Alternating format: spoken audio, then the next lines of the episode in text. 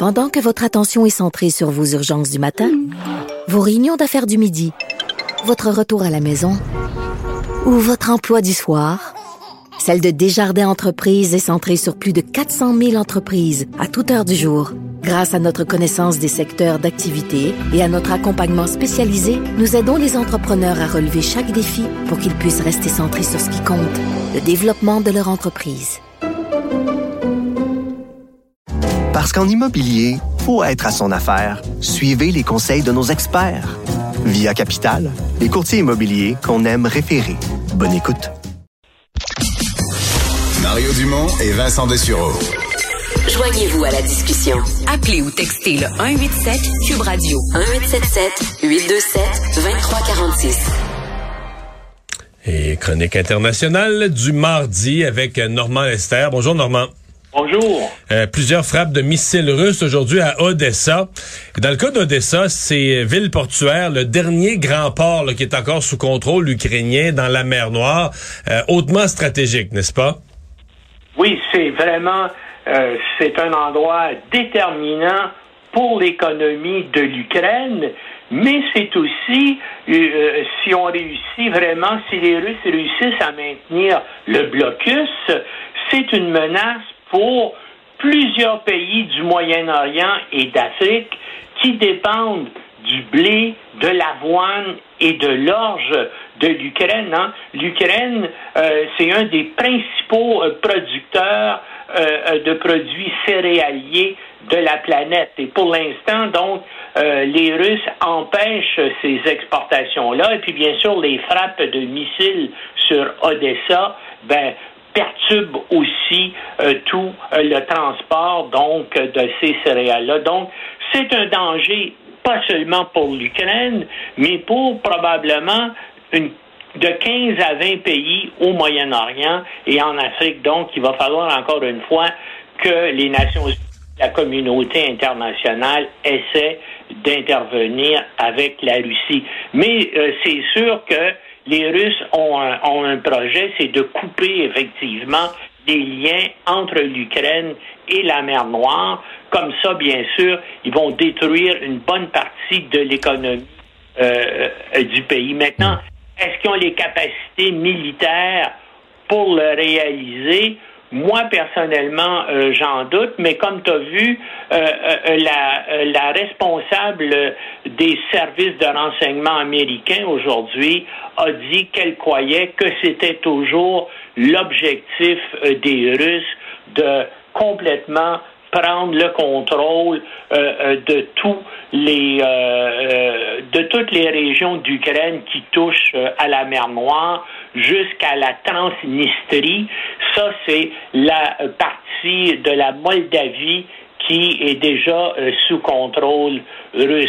Maintenant, est-ce qu'ils vont dire Moi, j'en doute parce que ça fait des lignes logistiques extrêmement longues et euh, les Ukrainiens, eux autres, donc la puissance, la capacité d'attaque des Russes diminue. Hein? Ils ont épuisé une bonne partie de leurs euh, missiles de portée courte et intermédiaire et ils ont tiré une bonne partie de, de leurs roquettes. Donc, leur capacité offensive diminue alors qu'à cause de l'aide des Américains et des pays de l'OTAN, les capacités offensives des Ukrainiens augmentent. Alors, euh, c'est pour ça aussi que je pense que on est peut-être arrivé à un moment donné où euh, on va aller vers une relance des négociations de paix. Oui, parce que Normand, euh, justement, la chef du renseignement disait euh, tout ce plan-là qu'on voit de, pour Vladimir Poutine qui veut se rendre jusqu'à la Transnistrie, ben, elle dit c'est il n'a plus les capacités, l'armée russe n'a pas les capacités de faire cet objectif-là, donc prévoit peut-être de l'escalade carrément ou des gestes qu'on qu'on voyait peut-être pas de Vladimir Poutine. Il y a quand même une, une inquiétude par rapport à ça ou une, une mobilisation générale qui pourrait arriver en Russie. Est-ce que tu crois à ça? Ben, je crois que là, il y aurait une réaction terrible de la population russe. Et c'est ça, justement, le problème de Poutine. C'est que s'il veut continuer à attaquer de façon aussi intensive l'Ukraine, il va falloir qui euh, procède à une mobilisation, un rappel, si tu veux, euh, des, euh, des Russes qui ont déjà servi qui, ont, qui, ont, déjà fait leur service militaire et il va aussi devoir peut-être conscrire de nouveaux, de nouvelles, de nouveaux groupes d'âge de jeunes Russes pour, bien sûr, augmenter l'effectif de ses forces armées, mais tu peux pas prendre des gens comme ça puis les envoyer immédiatement au front.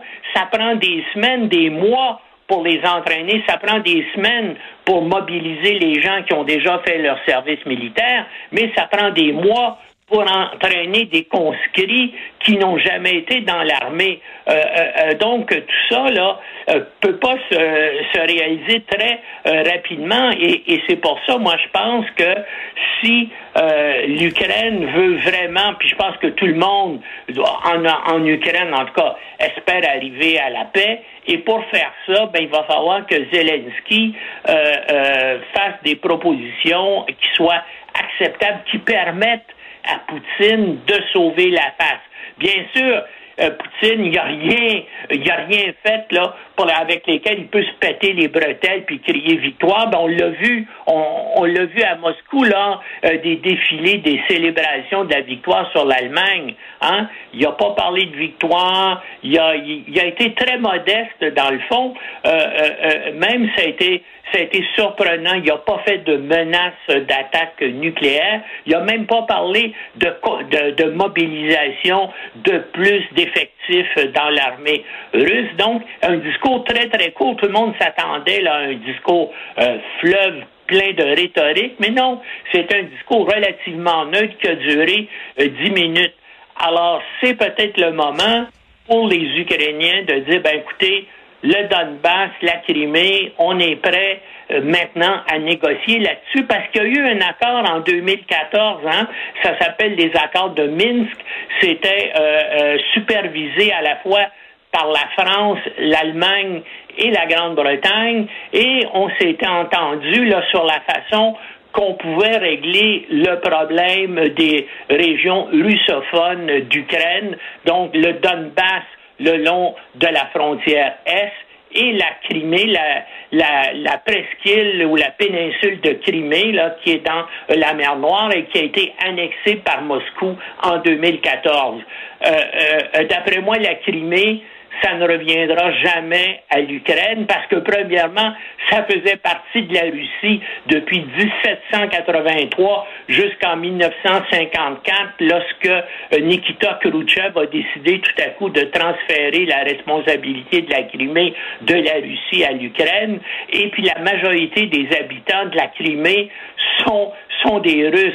Euh, euh, qui, qui ne sont jamais considérés comme Ukrainiens et puis, disons-le, les Ukrainiens n'en ont rien à cirer aussi de, euh, de la Crimée, pourvu qu'ils aient un accès à la mer Noire, c'est-à-dire la ville euh, d'Odessa. Pour ce qui est du Donbass, ben, il y a peut-être moyen de voir comment en faire une région administrativement autonome au sein euh, de, de l'Ukraine et je pense que peut-être que les Russes seraient ouverts à des négociations dans ce sens-là. En tout cas, ils avaient approuvé, comme l'Ukraine, euh, les accords de Minsk de 2014, mais euh, et, même euh, le président ukrainien Zelensky, lorsqu'il a été élu, lui, lui aussi s'est dit d'accord avec ces, ces conditions-là ou ces articles-là sur le Donbass et sur la Crimée, mais après, bien sûr, il, s'est engagé dans d'autres choses et s'en est